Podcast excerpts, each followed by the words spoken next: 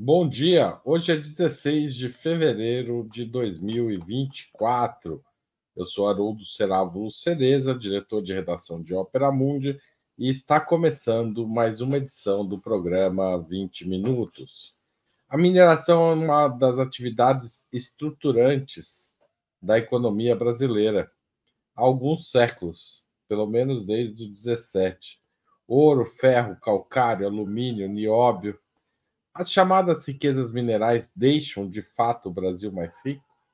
Até que ponto vale a pena explorá-las? Quais os limites que a natureza impõe e que nem sempre são respeitados pelas grandes empresas do setor? Como seria uma relação mais saudável da sociedade, da economia brasileira com a mineração?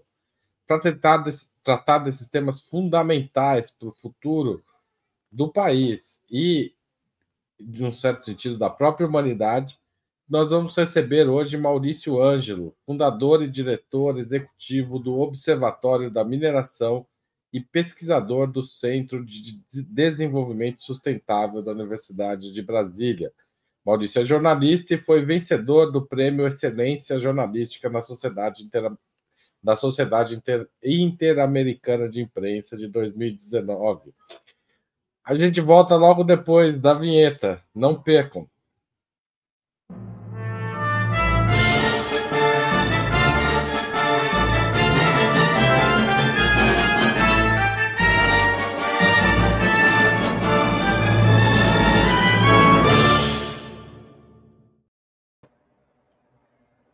Bom dia, Maurício. É um prazer recebê-lo aqui em Ópera Mundi. Bom dia, Haroldo. Bom dia a todo mundo que está assistindo. Prazer é meu. Muito obrigado pelo convite. Maurício, é, qual é o tamanho da mineração na economia brasileira e qual é o grau de concentração econômica dessa atividade? Esse é um tema interessante, Haroldo, porque se você olhar para a participação da mineração no PIB, é, ela é muito baixa. A mineração em si representa 1,2% do PIB, e se você colocar siderurgia, colocar todo o setor minero siderúrgico no pacote, vai chegar ali cerca de 3, 3,2%, ou seja, é menos de 4% ah, de participação no PIB, o que é muito pouco para o que a, a, o setor mesmo vende, né? E, e costuma divulgar, inclusive. Isso são dados do, do IPEA, né, segundo um estudo recente. É, então, em termos de participação no PIB, é muito baixo. Na, na, geração de empregos diretos também, são cerca de 200 mil empregos diretos que a mineração gera. Também é muito pouco. Aí vai alegar, se, se você colocar os empregos indiretos, chega a 2 milhões de empregos. Entre 1 milhão e 2 milhões, esses dados são meio é, problemáticos. Emprego ah, direto é sempre problemático, né? Porque é. a mas enfim. Você não tem um levantamento assim muito confiável, são dados que o próprio IBRAM, Instituto Brasileiro de Mineração, divulga, é uma associação que representa 90% da, da produção mineral do país, todas as principais empresas do setor estão reunidas ali. É, então, claro, eles sempre tentam inflar a importância do setor, eles vão falar, ok, a participação no PIB é baixa, eles não falam isso, né, os dados que falam mas a, o peso na balança comercial da mineração é muito alto. Aí, ok, realmente, se olhar os, os, as commodities principais que o país exporta, né, petróleo, soja e minério de ferro, basicamente, são ali o top 3, é, vai variando ali entre elas, mas esse é o top 3 já há muito tempo. E o Brasil tem passado por uma reprimarização né, nos últimos 20 anos, é, aumentou, não diminuiu, né? Então, a base tecnológica, a base da economia do país, ficou ainda mais primária, mais dependente de commodities do que era 20 anos atrás. É, é o que, obviamente, é um problema, né? Você gera uma dependência ainda maior, é, que já era muito, muito grande, ainda ficou maior de commodities que você tem toda a influência uh, do mercado internacional, da flutuação de preço, e, além disso, você está gerando pouca divisa para o país, é, porque a exportação, por exemplo, não paga imposto. É, o pessoal não paga imposto de, de, de, exportação, tanto a soja, minério de ferro, enfim, outras, é, outros metais e minerais. Então, essa é uma longa discussão né, da Lei Candir, vem lá de 96 até hoje. é, que nunca foi revisto, você tem um lobby muito grande para evitar que isso seja revisto, então setor... E eu vou fazer um, um parênteses aqui, Maurício. Essa lei é de uma época que o Brasil precisava desesperadamente de, de divisas em moeda forte, né? que né, é essencialmente dólar, né? não existiu o euro ainda. É... Não é o caso do Brasil hoje, né? O Brasil tem outras formas de atração de capitais e tem reservas que permitiriam sobreviver a pelo menos uma tentativa de acabar com essa moleza para o setor primário, né? Soja e, e, e é, é, muito difícil tratar disso. Esse assunto não chega na grande imprensa. Faz sentido isso que eu estou falando? Parece que está falando de uma lei, no caso da Lei Candi, que obviamente você tem muito escancarado o interesse do agronegócio e da mineração em manter um privilégio que é gigantesco. Né? Então, esse lobby, a bancada ruralista é muito falada, né?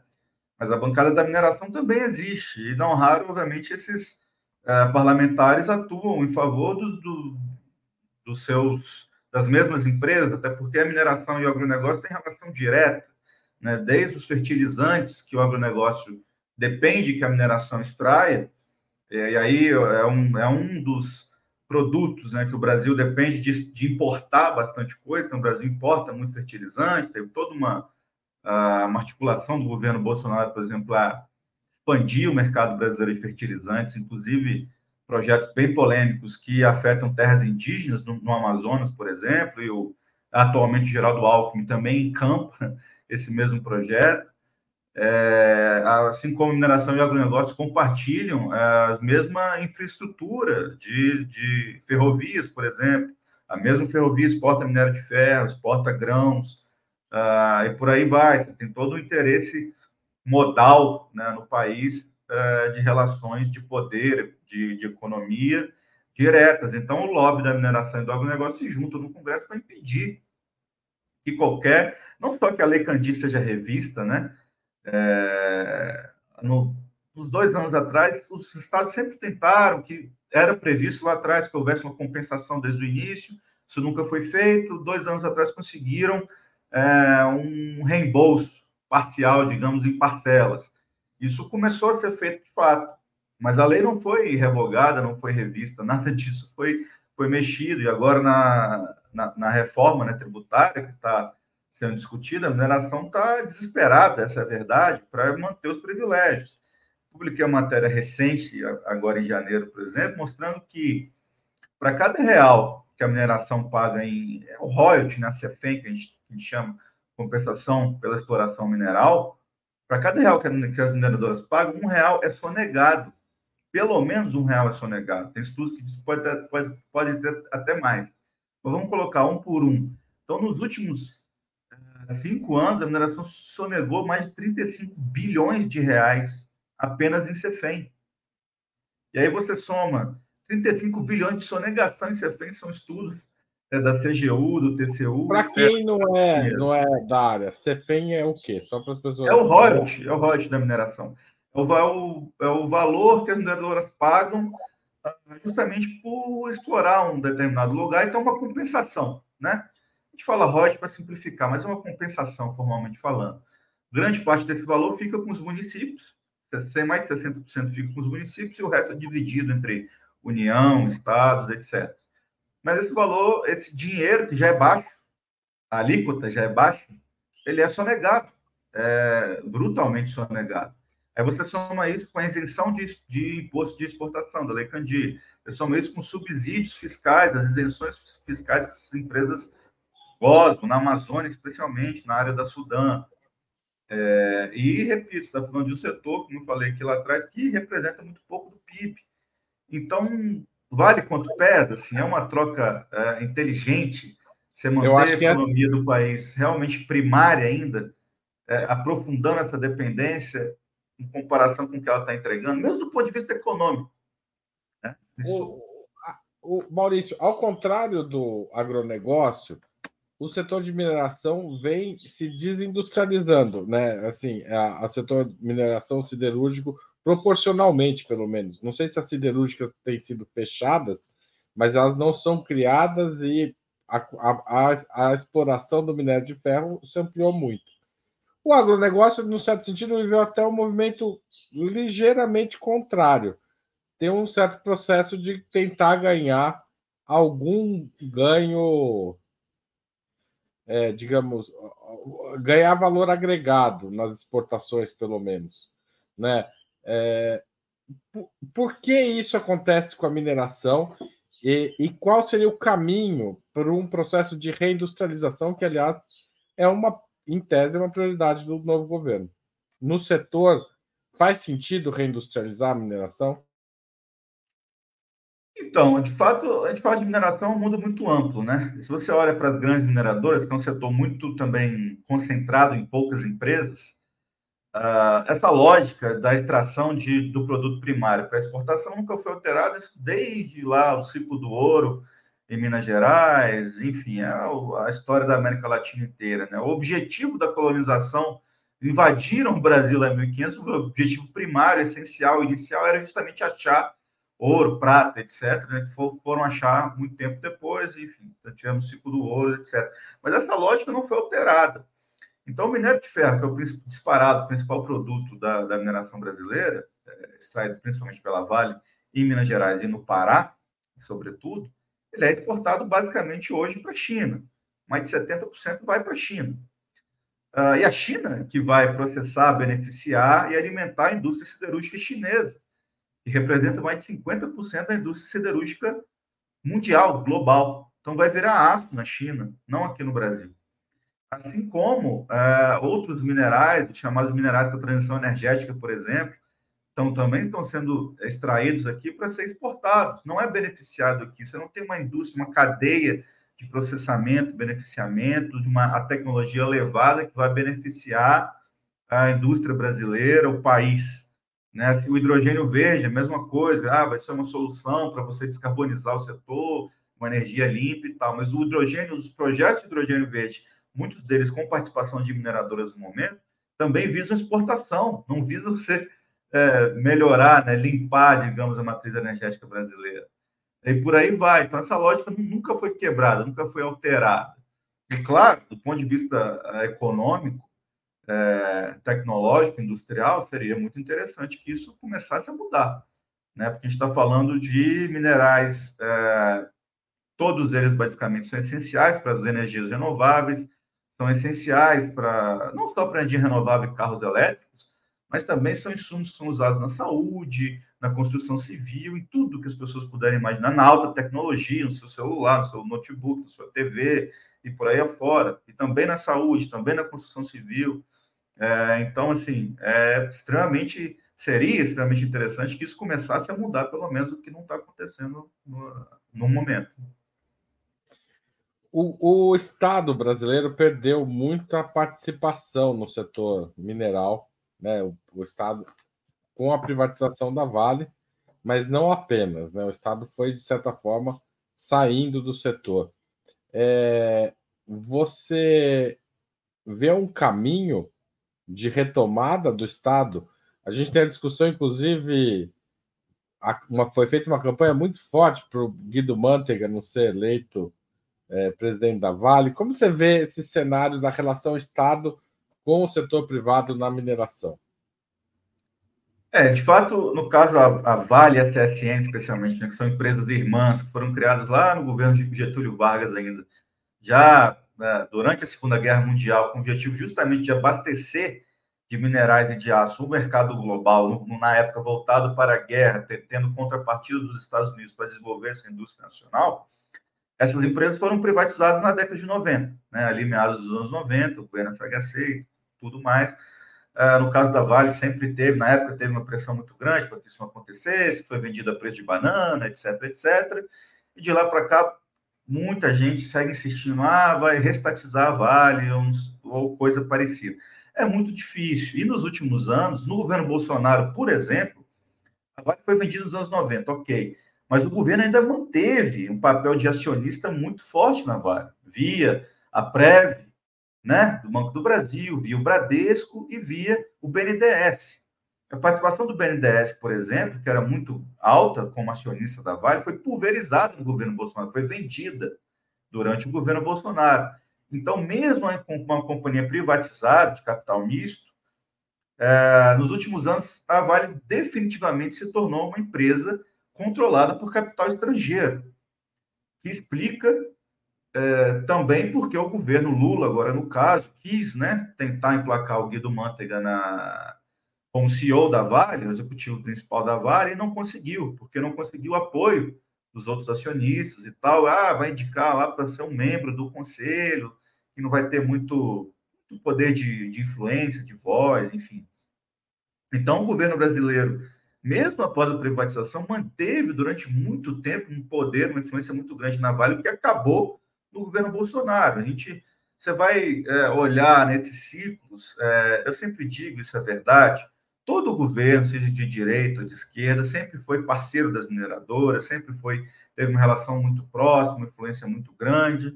É, mas no governo Bolsonaro, esse viés ultraliberal do Paulo Guedes do Bolsonaro também aconteceu na mineração.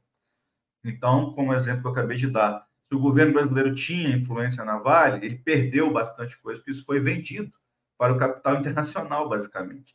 Então, hoje, o governo é extremamente limitado na capacidade que ele tem, mesmo de indicar alguém para o conselho, que dirá o, o CEO da Vale. Está essa discussão aí se renova o mandato do, do atual, do Eduardo Bartolomeu ou não, se vai ser, enfim, alguém da COSAN, outra pessoa, como é que vai ser. Então, o governo hoje realmente fica de mãos atadas e a capacidade de, de direcionar, digamos, os rumos da companhia é baixa. Mas, ao mesmo tempo, não só a Vale, mas é, a Vale, a gente fala muito da Vale porque é a maior empresa de mineração do país, do, do Brasil, é top 5 do mundo, enfim, é uma gigantesca, gigantesca empresa de mineração, de logística, de energia, é, foi responsável né, por Mariana e por Brumadinho, etc. Então, é inevitável falar da Vale.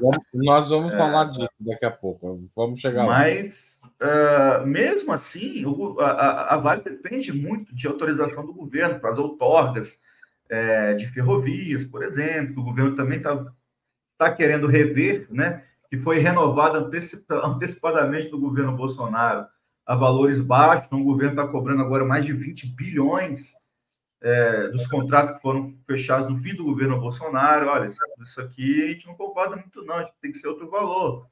E as empresas não querem. Enfim, você tem uma infinidade, né? Você tem todo o corpo é, de, do Ministério de Minas e Energia, da Agência Nacional de Mineração, das, que as empresas dependem né, da, de autorização do governo para funcionar, desde a da extração até a exportação, transporte, beneficiamento, essas regras aqui que estão falando regras né, de subsídios, de leis, de imposto. É, ou seja, você tem um lobby extremamente coordenado, não só no executivo, mas no legislativo principalmente, né, para manter os privilégios que as empresas é, têm até hoje. Né? O Brasil é um paraíso fiscal para mineradoras, essa é a verdade. Né? Paga um pouquíssimo imposto, tem uma infinidade de incentivos e subsídios. É, não, só para ilustrar, assim, não por acaso nos últimos cinco anos, de Brumadinho para cá, Brumadinho foi em janeiro de 2019, mesmo com Brumadinho, mesmo com a pandemia, uh, e o caso da Braskem em Maceió, Mariana foi lá para trás, né, 2015. Nos últimos cinco anos, o setor mineral faturou no Brasil mais de 1,2 trilhão de reais. Não é Aliás, é trilhão, mais de um trilhão de reais. Isso é muito é, dinheiro. Essa é uma das manchetes do site Observatório da Mineração, né, que o Maurício toca. Se vocês entrarem lá agora, vocês vão encontrar essa matéria. Tá, é um dos destaques do site, tá certo? Recomendo muito que vocês é, visitem o site e vejam, acompanhem esse setor, porque ele é fundamental para a economia e meio ambiente no país, duas coisas muito importantes. Tá certo? Fala mais, desculpa te interromper, mas continua. Um trilhão de reais é o faturamento e. É, não, imagina, é de fato. Convido todo mundo a visitar o site e ler mais detalhes do que eu estou falando aqui. 1,2 trilhão de reais em cinco anos. Cinco anos, ou seja, nunca na história se lucrou tanto com mineração, com extrativismo, quanto agora. Nós já tivemos né, booms de commodities lá atrás, né? inclusive no primeiro mandato Lula, essa discussão eterna. Ah, Lula só fez o que fez, porque teve um boom de commodity e financiou todos os programas sociais, financiou tudo que foi feito na época, que não é verdade, né? Você tem muitos estudos, enfim, é, livros, relatórios escritos de gente séria questionando isso. Além de uh, você precisa de vontade política para fazer muita coisa, né? Mas que você tenha dinheiro em caixa ou não. E também esse dinheiro não é, como nós estamos ilustrando aqui, essa, essa transferência não é automática assim, longe disso, muito longe disso. Mas estamos passando num boom de commodities novamente, né? E mesmo com a pandemia, a pandemia agravou esse cenário. Claro que é um cenário global, né, mundial. O Brasil está. Sempre que a gente fala de mineração, eles estão falando de redes globais de produção, de um comércio internacional. Nada que é extraído fica né, na cidade, na região, naquele estado. Uh, então, uh, na pandemia, por exemplo, eu cobri muito como é que o setor mineral se portou durante a pandemia. Ao contrário de outros países, o setor mineral brasileiro não parou um dia sequer na pandemia. Os trabalhadores foram submetidos, trabalhadores da mineração, primeiro você tem turnos né, que vão se revezando 24 horas. Esse pessoal fica aglomerado em alojamentos, uh, nas minas, que estão longe das cidades normalmente, dentro de ônibus, uh, em alojamentos nas minas, um setor extremamente terceirizado já. Então, a precarização dos trabalhadores é gigantesca, enorme. Então, muita gente nas cidades mineradoras, a, a Covid se alastrou ainda mais rapidamente. Muitos trabalhadores mineradoras morreram com Covid, porque eles não pararam nenhum minuto, nenhum segundo, não tiveram a oportunidade, nem lá no início da pandemia, nem no auge da pandemia, de parar e tomar medidas realmente é, para tentar, pelo menos, se prevenir, né, proteger a vida das pessoas. Isso não aconteceu. Em outros países, o setor mineral parou e não aconteceu, entre outras coisas, porque o Ministério de Minas e, de Minas e Energia, logo no início da pandemia, ali em março de 2020, publicou um decreto, sábado à noite, inclusive, colocando a atividade, a mineração como atividade essencial no Brasil. Então, a essencial não vai parar. E isso é questionável. Você tem estoques desses produtos, porque grande parte disso é voltado para exportação, não é para alimentar mercado interno, não é para alimentar insumos essenciais. Então, mesmo com a pandemia, né, que aconteceu o que aconteceu no país, mais de 700 mil mortos só, né, de números oficiais, fora os números extraoficiais e toda a sabotagem uh, que o governo Bolsonaro praticou assim como estímulo para que o próprio vírus se espalhasse, nas palavras do, próprio Bolsonaro e da sua cúpula, né? Uh, mas no caso da mineração, as mineradoras não pararam. Maurício, é, ou ter uma dúvida que ainda antes da gente chegar nesses casos emblemáticos de Brumadinho, Mariana e da Braskem, que é a seguinte: quando a gente ouve falar em garimpo ilegal no região norte do país, a gente muitas vezes vê maquinários enormes. É, é certo falar em garimpo? Garimpo não é um eufemismo para essa atividade que está ocorrendo lá? Está ocorrendo lá não é mineração ilegal? É, a gente tem uma discussão que, é, bom, o fato é que realmente o garimpo nos últimos 10, 15, 20 anos, nos últimos 10 anos especialmente, o garimpo se industrializou. Então, o garimpo não é mais aquela coisa, ainda se, os, ainda se usa né, até em termos oficiais, né, o garimpo artesanal, mineração de pequena escala e tal.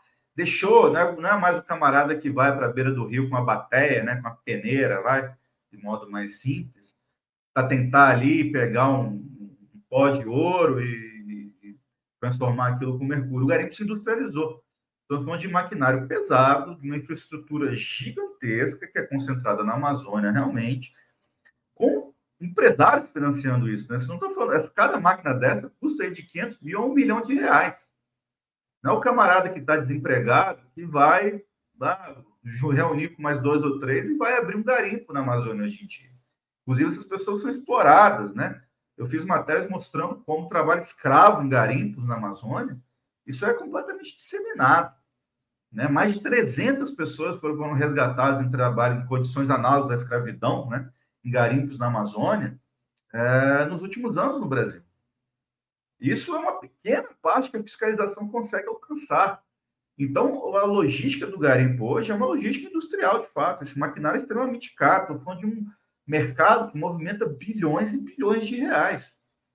É, você separa porque, claro, você está falando de garimpo industrial, pode usar esse termo, é, que opera sob condições circunstâncias específicas, né, que são diferentes das grandes empresas.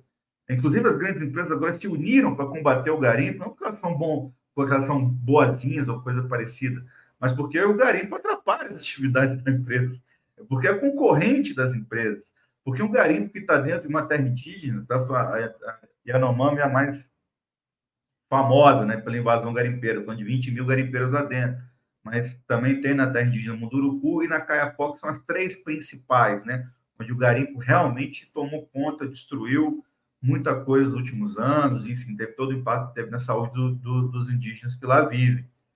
É, mas houve uma articulação durante o governo Bolsonaro, que vem lá dos anos 90, do Romero Jucá, que é o presidente da FUNAI, na época do Sarney, depois senador, governador de Roraima, senador, etc, etc, etc, né?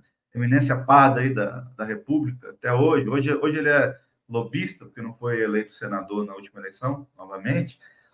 Uma articulação para que aprovasse, finalmente, a mineração em terra indígena. Aliás, não só a mineração, a mineração e agronegócio também. Novamente, esse lobby estava fortemente articulado na forma de um projeto de lei, o PL 191, que é assinado, foi assinado por Sérgio Moro, hoje ainda senador, né? O ex-ministro de Minas e Energia, Bento Albuquerque, almirante da Marinha, mais um da cúpula militar que fazia parte do governo Bolsonaro, e Jair Bolsonaro. E teve uma articulação muito forte do Arthur Lira para que esse projeto fosse aprovado. No fim das contas, não conseguiram aprovar. O movimento indígena se articulou, ah, o timing também, né? Digamos que o, a visão internacional do governo Bolsonaro não era a melhor possível. Nesse meio tempo, as mineradoras, como eu falei, estavam batendo recorde de lucro. Então, peraí, olha, né, não é, não é, é melhor não, mexer com isso agora, não. Estão indo muito, muito rápido com essa história. Vamos, vamos apertar o pezinho no freio, porque pô, o governo Bolsonaro é um par internacional o mercado internacional, querendo ou não, pelo menos finge ali que cobra, que, que cobra né, algumas questões socioambientais, alguns compromissos das empresas. Então, se a gente abre oficialmente mineração em terra indígena para entrar as grandes empresas multinacionais dentro de terra indígena agora, vai pegar muito mal. A gente pode, inclusive, sofrer com isso. Então, pisaram no freio, né? fizeram ali uma, uma arrumação. Vamos deixar isso mais adiante. Lá, lá na frente a gente vê como é, que, como é que vai funcionar, se a gente rever esse projeto de lei. Enquanto isso, esse projeto foi engavetado e tem outros projetos de lei que acabam é, caminhando no mesmo sentido, né? O PL 490, questão do marco temporal, uh, enfim, enquanto isso, o garimpo ilegal, de fato, é uma realidade disseminada. Né? Então, as grandes empresas ainda não conseguiram entrar formalmente na Amazônia, mas o garimpo continua fazendo o que faz e é visto como concorrente, adversário, inimigo, até do ponto de vista de marketing, né? É muito interessante o setor mineral falar, olha, está vendo? Nós estamos ajudando a combater o garimpo legal agora. Olha como a gente é bacana. Olha como a gente quer o bem da Amazônia. Gente trabalha pelo desenvolvimento responsável da Amazônia. Né? Pela mineração sustentável, que é o discurso que o IBRAM e todas as grandes empresas é, mineradoras adotaram fortemente nos últimos dois, três anos, né? especialmente. Qual, é a situação Yanomami hoje, o que foi feito e o que não foi feito nos últimos 12 meses? 13 meses, na verdade. É, eu acho que a, a, a, o caso de Yanomami ganhou uma cobertura midiática muito grande, né? Nesse, do final do governo Bolsonaro para cá, e antes disso também já era é, até razoavelmente é, é, recebeu uma, uma, cobertura até razoável, até da, da própria grande mídia mas a gente tinha um cenário de terra arrasada, né? Como imagino que a maioria das pessoas tenha, tenha visto. É, de fato, o garimpo se é, multiplicou no governo Bolsonaro. Está falando de 20 mil garimpeiros ilegais dentro de uma terra indígena que é a maior do país, o tamanho da Suíça, é, mais ou menos. É, facções criminosas começaram a atuar mais fortemente nesse garimpo, lavagem de dinheiro de políticos uh, dentro do garimpo. Os militares, que eram parte da culpa do governo Bolsonaro, também têm participação nisso, né? não só fazendo vista grossa, não atuando, como lucrando diretamente, né? FUNAI foi loteado por militares, o CMBio foi loteado por militares, né? O próprio Ministério do Meio Ambiente, para não falar outros, né? O Exército em si deveria e poderia ter atuado muito, não atuou. Uh, e aí o governo Lula assumiu, você tinha que remontar toda a fiscalização ambiental né, do país. Tipo, que primeiro, né, que a ideia original do Bolsonaro lá atrás era acabar com o Ministério do Meio Ambiente, né, mas ia pegar muito mal, aí colocaram lá o Ricardo Salles, que era para fazer exatamente o oposto do que seria a, objetivo, a missão, né, o sentido de existência de um Ministério do Meio Ambiente. Assim como o camarada da, da FUNAI foi colocado lá para atuar contra os objetivos da FUNAI, contra os povos indígenas, para perseguir povos indígenas, e os dois se articularam para uh, facilitar o garimpo legal. Né? Assim como o Ministério de Minas e Energia também, eu fiz inúmeras matérias sobre isso, o lobby do garimpo nunca esteve tão próximo do governo federal quanto esteve no governo Bolsonaro. O lobby da mineração, da grande mineração transnacional, multinacional, sempre foi. O lobby do garimpo, não. No governo Bolsonaro teve um tapete vermelho para essa turma. Não por acaso o garimpo explodiu, explodiu, teve a conivência né, das Forças Armadas e todos os, a cúpula do governo, o Hamilton Mourão, que era responsável lá pelo Conselho da Amazônia, vice-presidente, hoje, hoje é senador, esse pessoal se reuniu com o Mourão, com o Ricardo Salles, com o Bolsonaro, todo mundo que você puder imaginar. Uma infinidade de instituições lobistas do garimpo foram criadas e são figuras frequentes em Brasília. Então, esse cenário de terra arrasada, você não muda da, noite para o dia.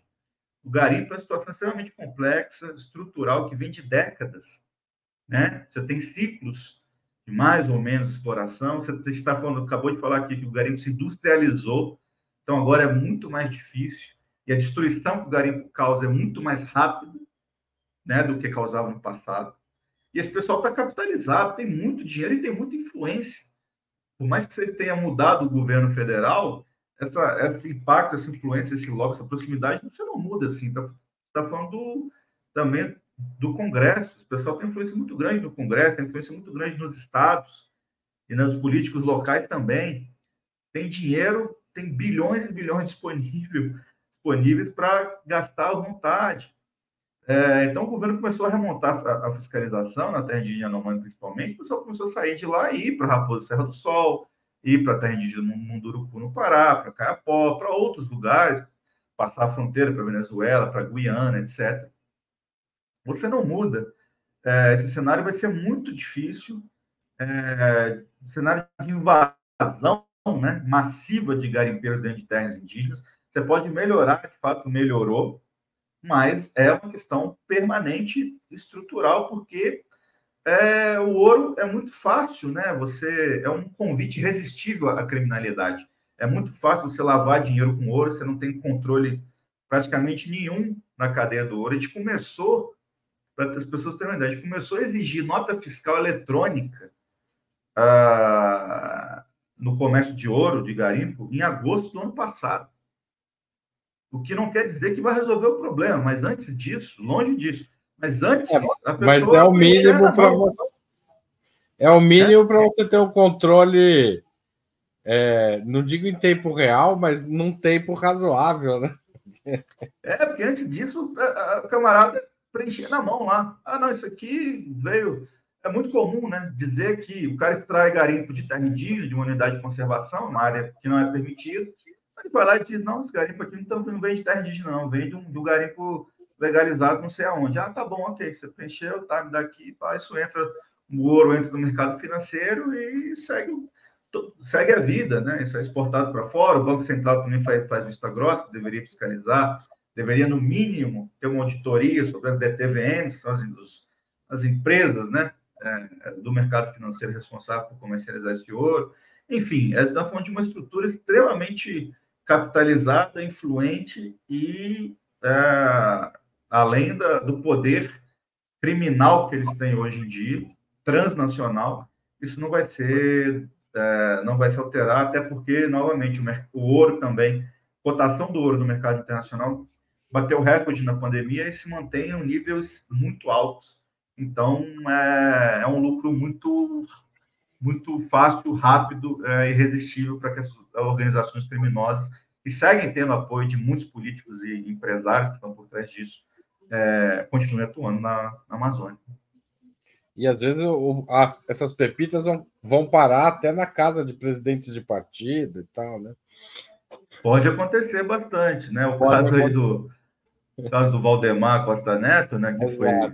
Ele falou: ah, não, isso aqui é uma pepita. É, de fato, isso aqui só vale 11 mil reais né, no mercado, é uma coisa de estimação que eu recebi muito tempo atrás, não sei aonde.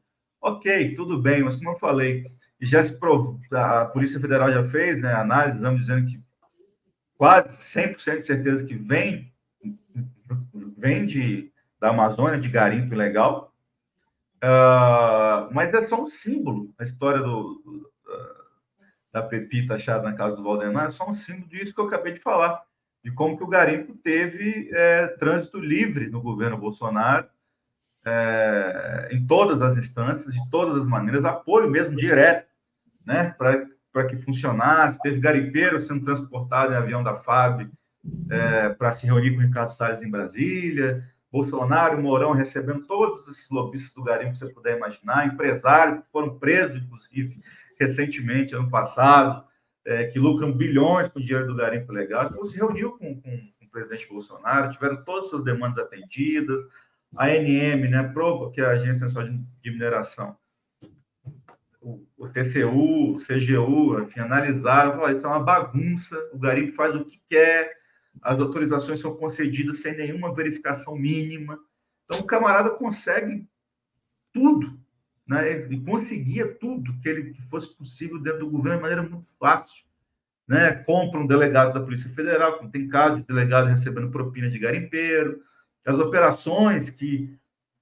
Porque, claro, falando também de servidores do IBAMA que estão em greve, agora, inclusive, porque não foram valorizados como outros servidores, o que é de uma burrice do governo não valorizar esses servidores, que estão falando de, primeiro, de você ter um, um é, uma quantidade, né, um contingente de servidores muito abaixo do necessário, é, poucos fiscais em campo para um país como o Brasil, é, na Amazônia, que foi lá desde o início, né, estava no discurso do Lula, até antes dele assumir oficialmente, é, de coisa que é essencial, não só para a preservação da Amazônia, do Cerrado também, que é importante falar, é, mas as próprias licenças ambientais, licenciamento, você precisa de análise, do ponto de vista econômico também, você precisa de análise. O licenciamento que já é extremamente atacado e bagunçado, essas, esses grandes desastres aí não acontecem por acaso, né? Porque as empresas têm uma influência muito grande no processo de licenciamento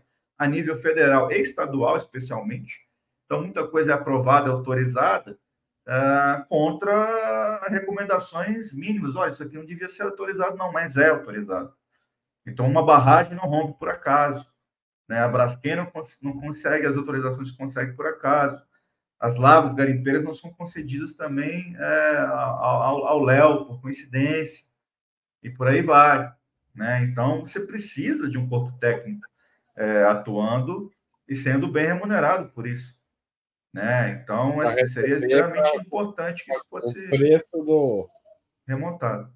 Tem, que, tem pergunta sobre isso? A gente vai falar dos casos emblemáticos aí da mineração de desastres ambientais, é, mas antes eu ia pedir a contribuição de vocês para a Opera Mundi.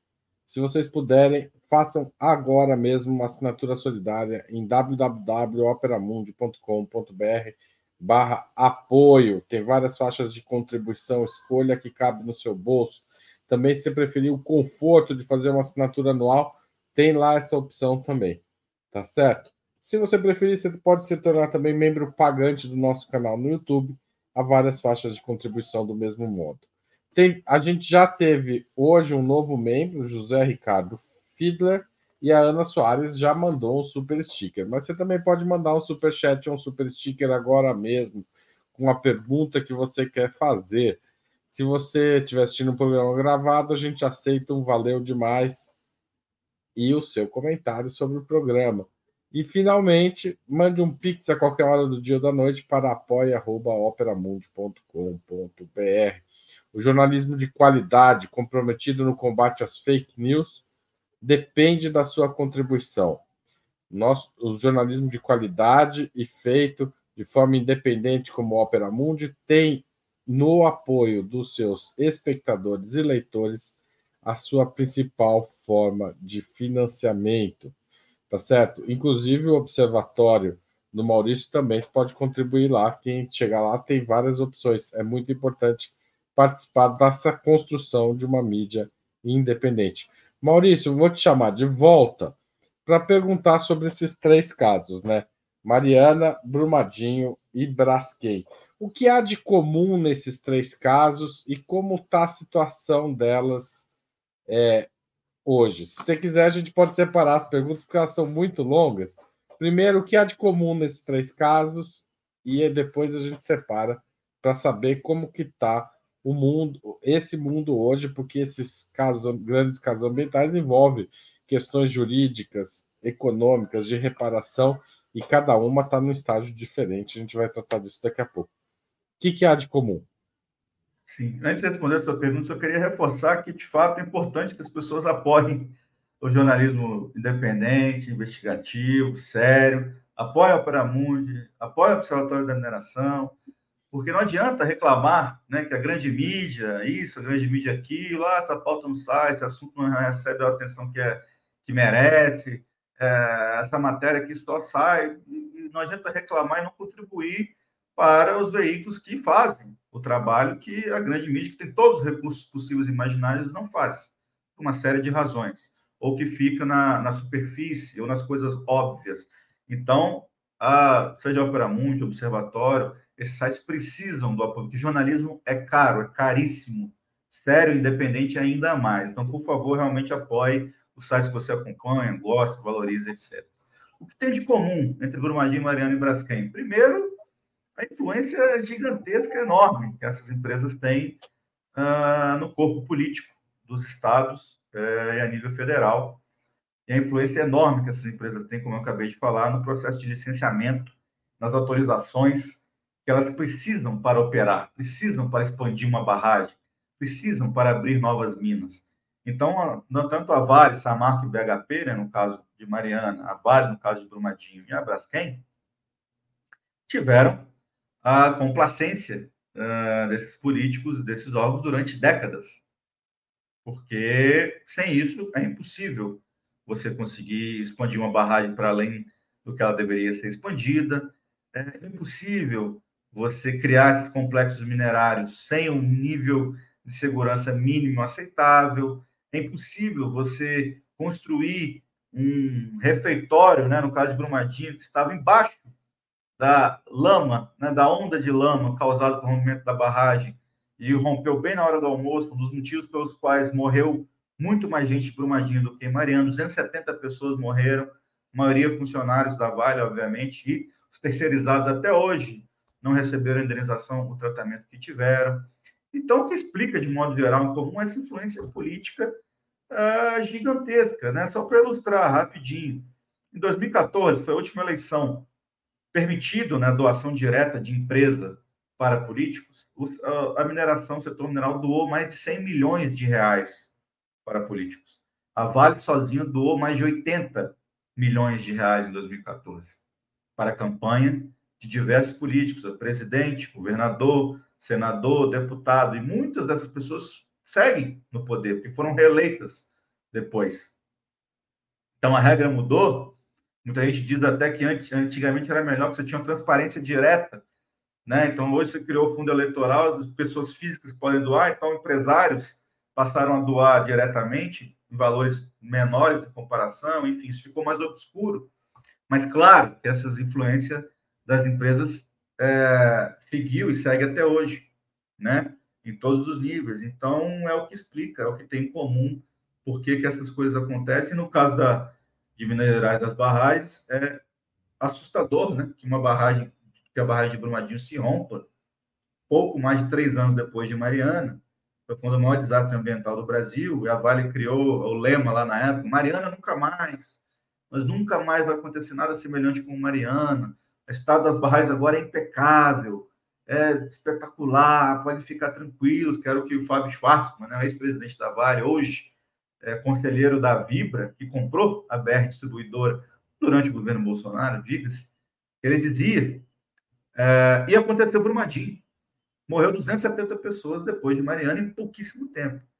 É, e as investigações mostram né, que a Vale, obviamente, sabia muito bem que essa barragem corria risco, que outras barragens que estão em risco até hoje é, representam para as comunidades, para as pessoas. Né? Então, e novamente, isso só acontece porque você tem é, autorizações à complacência do poder público, que aí sofre influência gigantesca dessas empresas. Vou começar pela Braskem, porque uma coisa impressionante no caso Braskem é a mineração numa grande cidade. As pessoas não imaginam que isso possa acontecer. Há outras capitais que passam por isso. Eu lembro, por exemplo, que Aracaju tinha é, mineração de salgema, igual em Maceió. Não sei se passa pelo mesmo problema. É, a mineração está mais perto dos grandes centros do que as pessoas imaginam? Com certeza, sim. É o caso da Braskem, de fato, é muito emblemático, né? Considerado hoje é, o maior desastre em área urbana do mundo, né? E segue acontecendo. Você tem desdobramentos, né? Como o caso recente, é, o Sol segue cedendo, segue afundando. Todas essas minas são, são mais de 30 minas, né? Abertas ali, seguem bastante instável, instáveis. É, e é de fato emblemático por ser justamente do mais extremamente habitada, populosa, numa capital do país é que foi, durante décadas, né, acontecendo de modo silencioso. Então, as pessoas não, não se dão conta, não percebem, né? De, no caso, era uma extração subterrânea da Braskem. Porque mina céu aberto, pelo menos você vê a mina lá, né? A grande mina lá, você tem uma noção que aquilo está muito perto de você. No caso da Braskem, ainda é uma coisa subterrânea. Então, as pessoas não se davam conta que estavam morando literalmente em cima de minas de salgema, no caso. É, mas você tem, assim, a exploração de salgema está disseminada pela costa brasileira, polos petroquímicos né, de Camaçari, na Bahia, por exemplo, que é muito perto de Salvador, pertíssimo de Salvador, é, que você tem um descarte de resíduos químicos no mar, os emissários, está lá o emissário, lá até o ponto turístico, como se fosse uma coisa muito tranquila, bacana, legal. Em Belo Horizonte, né, a capital de Minas Gerais, é, quem acompanha um pouco o cenário de BH deve saber do, do, da Serra do Curral, que é a Serra do Curral é o Pão de Açúcar de Belo Horizonte, é a serra que emoldura toda a capital de Belo Horizonte, né? É o cartão postal da cidade, é o que dá, organiza ali a vida da cidade, está debaixo do nariz de literalmente de milhões e milhões de pessoas. E você já teve muita exploração mineral na Serra do Curral. Você tem nos últimos anos empresas uh, piratas, algumas delas, sem autorização, sem é, licenças formais, ou, e, ou com é, licenças emergenciais, digamos, com autorizações concedidas pela SEMAD, a Secretaria lá de Estado do Meio Ambiente de Minas Gerais, de maneira extremamente suspeita e questionável na justiça. Essas, essas empresas conseguiram extrair minério de ferro no cartão postal de Belo Horizonte, no capital do Sudeste brasileiro, debaixo do nariz de milhões de pessoas. E seguem fazendo isso em Belo Horizonte. Assim como você tem em cidades menores, no quadrilátero ferrífero, né, que se chama ali, são a maioria dessas cidades, Mariana, Brumadinho, enfim, você tem Catas Altas, Sabará, todo o quadrilátero ali é muito, muito próximo de Belo Horizonte, de maneira geral, é a exploração, exploração mineral debaixo, debaixo do nariz das pessoas. Né? Em Congonhas, que é a cidade histórica de Minas Gerais, é, a SN explora lá uma mina gigantesca, a barragem da, CN, da CSN lá fica muito próximo de bairros mesmo, próximo, digo, próximo mesmo, visualmente é assustador para quem mora naqueles bairros. Tem milhares de pessoas que estão embaixo de uma barragem da CSN, que é uma das maiores do país, na cidade histórica de Minas Gerais. É, a Vale, em Parauapebas, por exemplo, no Pará, que é a maior, maior mina de minério de ferro a céu aberto do mundo, é, eu estive lá também. De Paropebas a mina é próximo, mas você meio que você andando pela cidade, você vê a exploração acontecendo, mas o centro da mina não é visível do centro da cidade de Paropebas. Então ela fica escondida, entre aspas, da vista da maioria da população, mas está ali do lado. Então, da maior do mundo. Então, a mineração tem, seja mais ou menos exposta visualmente, tem muita uh, influência subterfúgios, digamos, né, para vender o discurso de que vai valer a pena. E esses grandes desastres deixam extremamente claro, né, escancarado, como a gente comentou lá no início, que esse retorno, até do ponto de vista econômico, socioeconômico, de desenvolvimento, vai melhorar uma região, vai desenvolver, vai melhorar a infraestrutura, vai trazer emprego, vai pagar imposto, paga pouco imposto, só nega bastante coisa, tem subsídio, tem isenção, isso não se sustenta na prática. Então, vale a pena? Esses desastres escancaram que, em muitos casos, não vale a pena. É ou que a sociedade deveria, no mínimo, ter a possibilidade de discutir e escolher não abrir uma mina, uma cidade, uma região específica. Como eventualmente acontece. Aconteceu no Rio Grande do Sul, por exemplo, ano passado. Queriam abrir uma mina de carvão gigante, próximo à, à capital, Porto Alegre, e conseguiram barrar que essa mina fosse aberta, o que é raríssimo de acontecer. Mas, ah, articulado, as pessoas conseguem, eventualmente. O, a reparação em Maceió está em andamento. Como é que está a situação de quem foi prejudicado, das milhares de pessoas prejudicadas pela Braskem? Se você olhar, é, são processos muito complexos, né? tanto de Mariana, de Brumadinho e da Braskem. É, você teve né, uma série de acordos feitos pela empresa desde o início com as pessoas. As pessoas foram expulsas de casa né, por, por força dos acontecimentos. Então, é, muitas delas tiveram que aceitar a indenização que foi oferecida. A maioria cerca de 80 mil reais uh, o que não é suficiente para comprar uma casa nova, um apartamento em Maceió, até porque, diante do acontecido na inflação uh, mercado imobiliário, especialmente, subiu rapidamente, ou seja, o cara perde a casa dele, recebe uma indenização, e em função do próprio desastre em curso, ele não consegue comprar uma casa nova. Ele é expulso pelo próprio desastre, recebe uma indenização por esse desastre, não consegue comprar porque o desastre aumentou os preços da cidade. É uma coisa fantástica, né? Assim, você olhar e tá tudo bem. Foi de mais de 60 mil pessoas em Maceió agora que foram expulsas das suas casas, né? Somando com essa nova leva, em função do, do fato das minas continuarem cedendo. É, e quem não quis aceitar esse, esses valores e os termos, é, precisou recorrer à justiça. Então, tem muita gente que está lutando na justiça para ver se consegue indenização melhor, termos melhores, gente que é empresário, clube de futebol, enfim, você, né, ah, você tem N situações, são de bairros inteiros, você tem N situações de N tipos né, diferentes ali que foram afetados de maneira diferente. É, que se a pessoa não quiser os termos que a mineradora oferece, é preciso recorrer à justiça.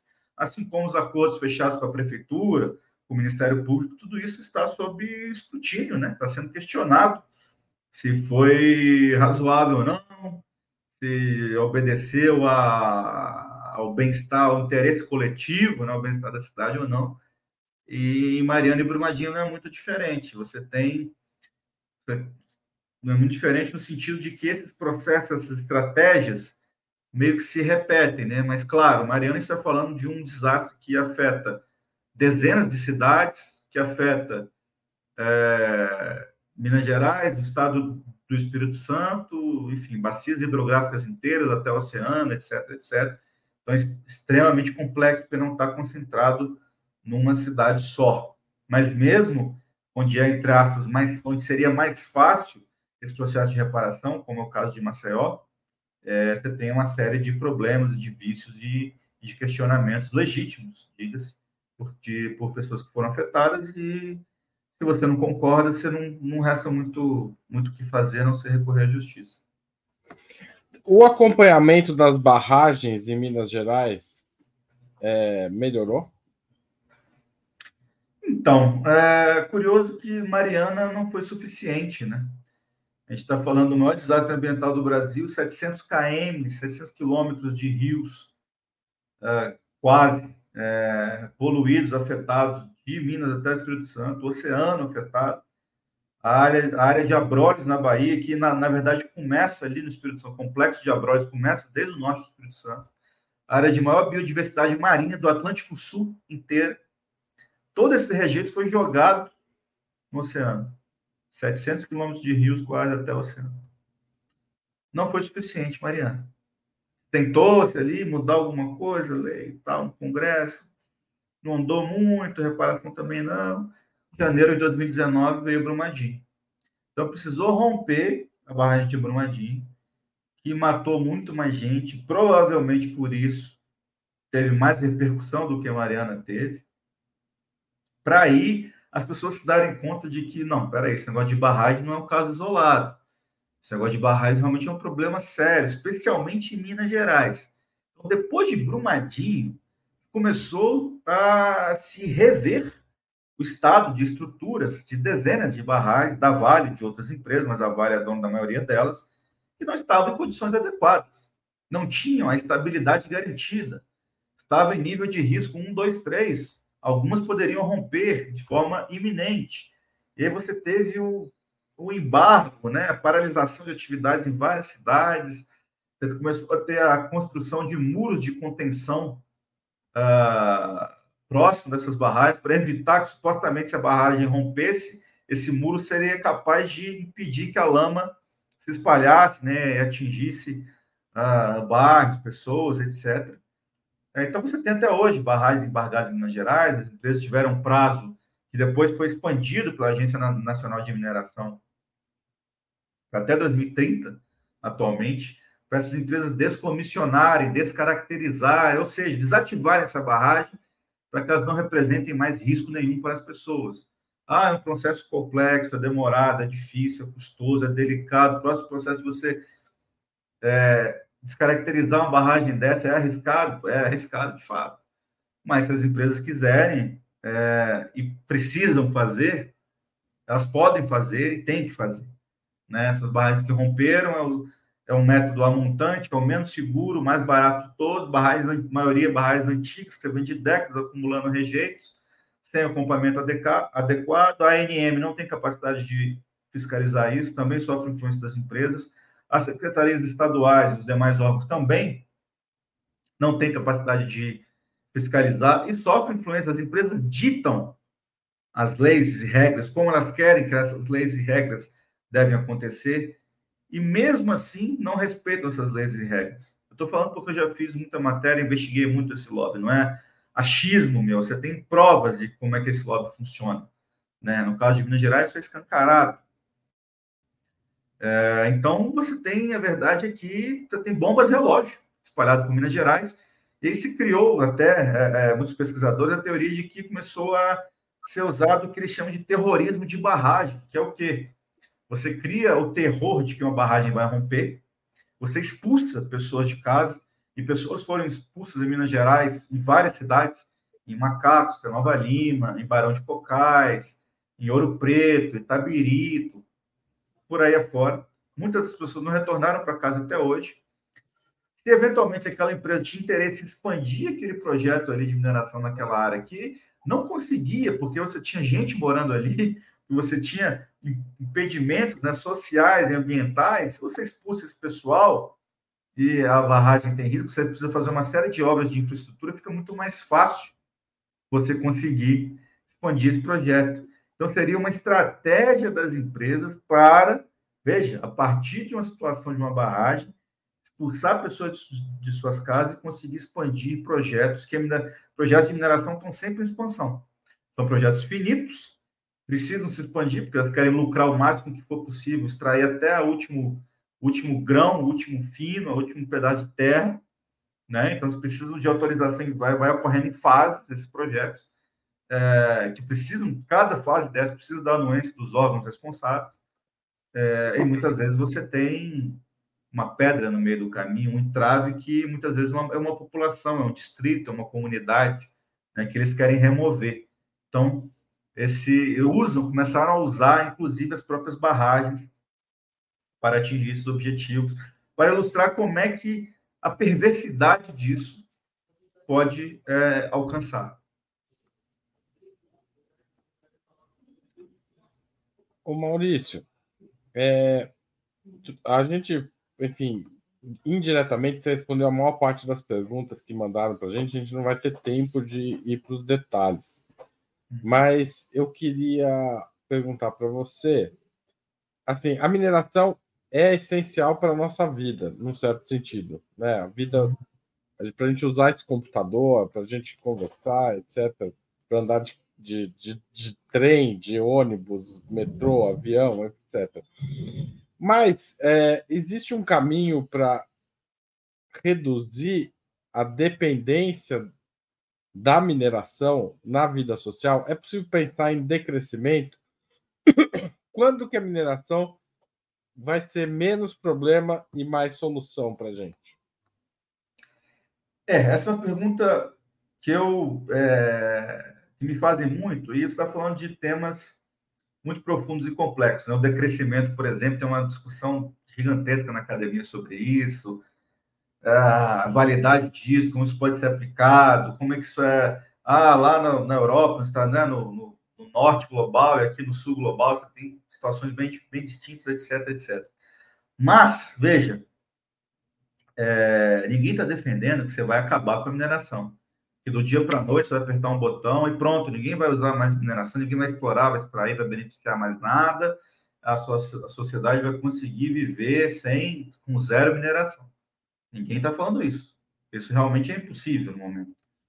O que é preciso que as pessoas tenham em mente é que dá para fazer diferente, dá para melhorar os padrões ambientais, dá para melhorar o retorno que a mineração gera para a sociedade, dá para rever esses inúmeros benefícios fiscais, isenções, a sonegação de imposto, dá para aumentar esse imposto, porque os mineradores sempre dizem, ah, não, se aumentar o imposto aqui, eu vou embora, vou embora desse país, seja o Brasil, Peru, Colômbia, onde quer que seja, eu vou embora, não quero mais. Mas é o paradoxo disso, a contradição, que a mineração gosta muito de falar que você tem um critério locacional. O que, que é isso? mineração só pode ocorrer naquele local onde aquela jazida, aquela reserva está localizada. Ela não é como um agronegócio, que, grosso modo, não é bem assim, mas você pode plantar, grosso modo, em qualquer área que aquilo se adaptar. Né? Você tem muito mais opção para plantar uma soja, um milho, um algodão, feijão, arroz, o que quer que seja. A mineração não. A mineração é refém de onde, de onde a jazida está. Ela não pode escolher, ah, não quero explorar minério de ferro aqui, não, vou explorar em outro lugar qualquer.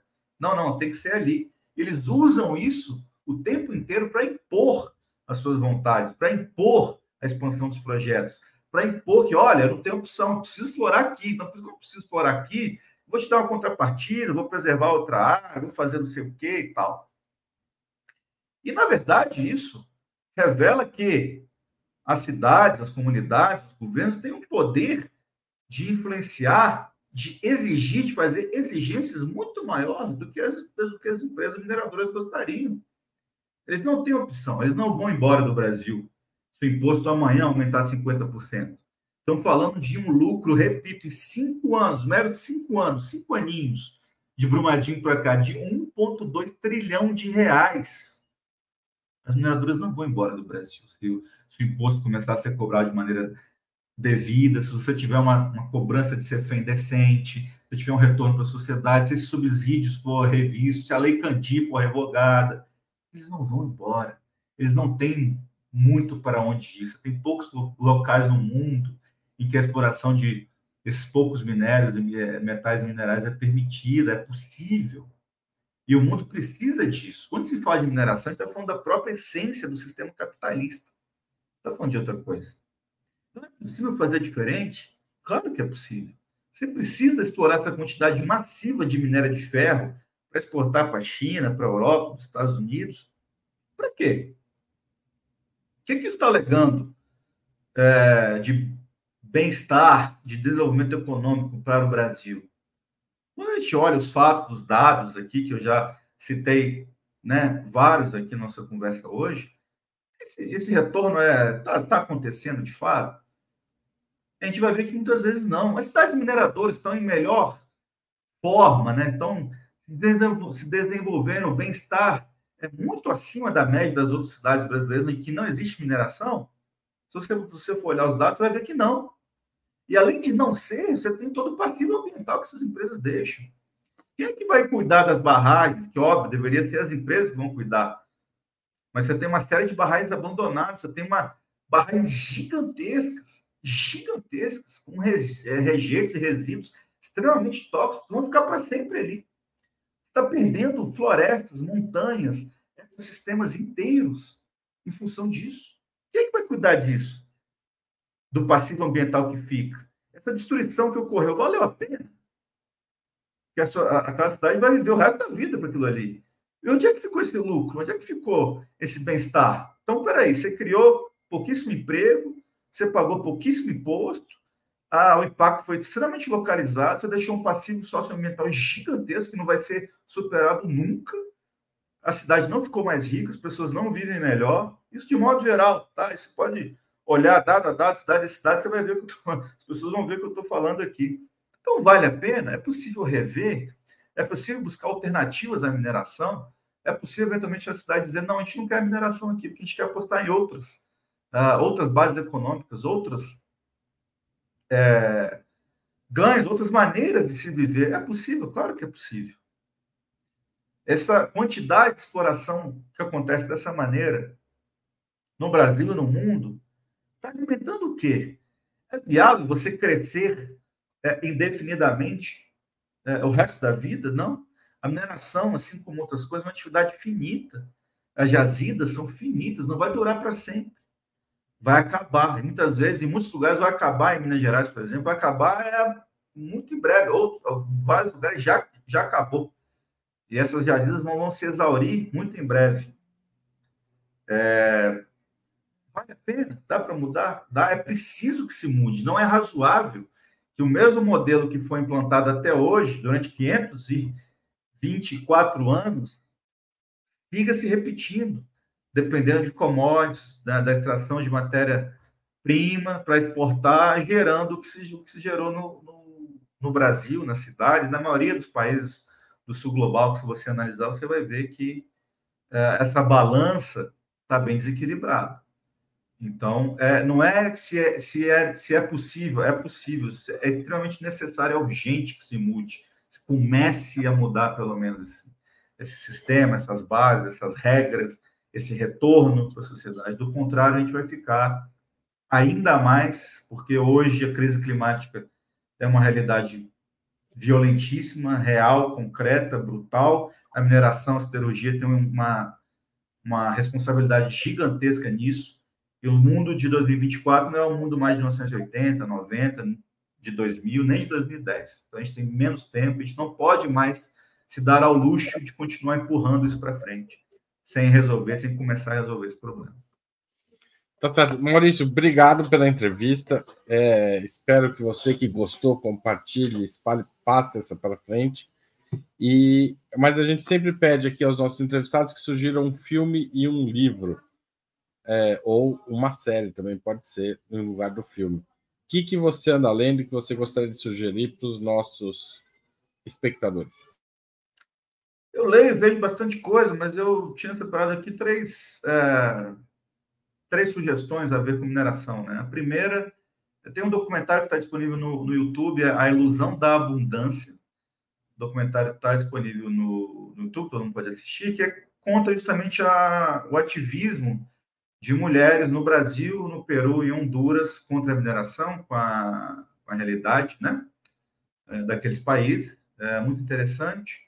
É, o livro, eu recomendei um livro aqui da pesquisadora argentina Maristela Svampa, que é uma das principais uh, pesquisadoras aí do chamado neo-extrativismo na América Latina, que é esse cenário, especialmente de 20 anos para cá, que conta como é que a mineração foi se transformando, seja em governos de direita, governo de esquerda, como é que as resistências também foram se organizando, a financiarização da mineração foi se expandindo, é, como que a sociedade, os governos reagiram e reagem, lidam com esse cenário é, atualmente, nos últimos, nas últimas décadas, né?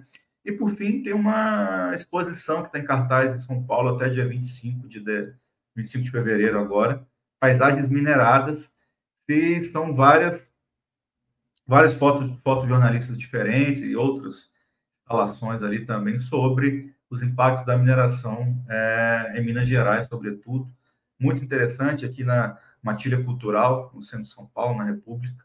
Quem puder ver, espero que leve essa, essa exposição para outros locais do país também, até 25 de fevereiro. Tá certo, obrigado. O, o livro da Maristela Svampa foi publicado pela editora Elefante, tá, gente?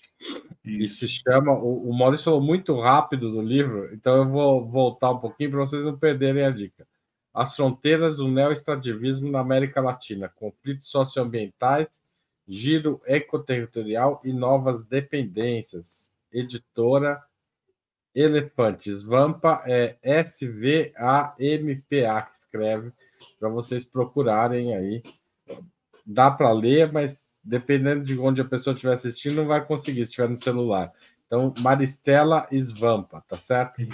Maurício, muito obrigado pela entrevista. Volte sempre aqui ao Opera Mundo. Maravilha, gente. Obrigado pelo convite. Parabéns pelo trabalho que vocês fazem.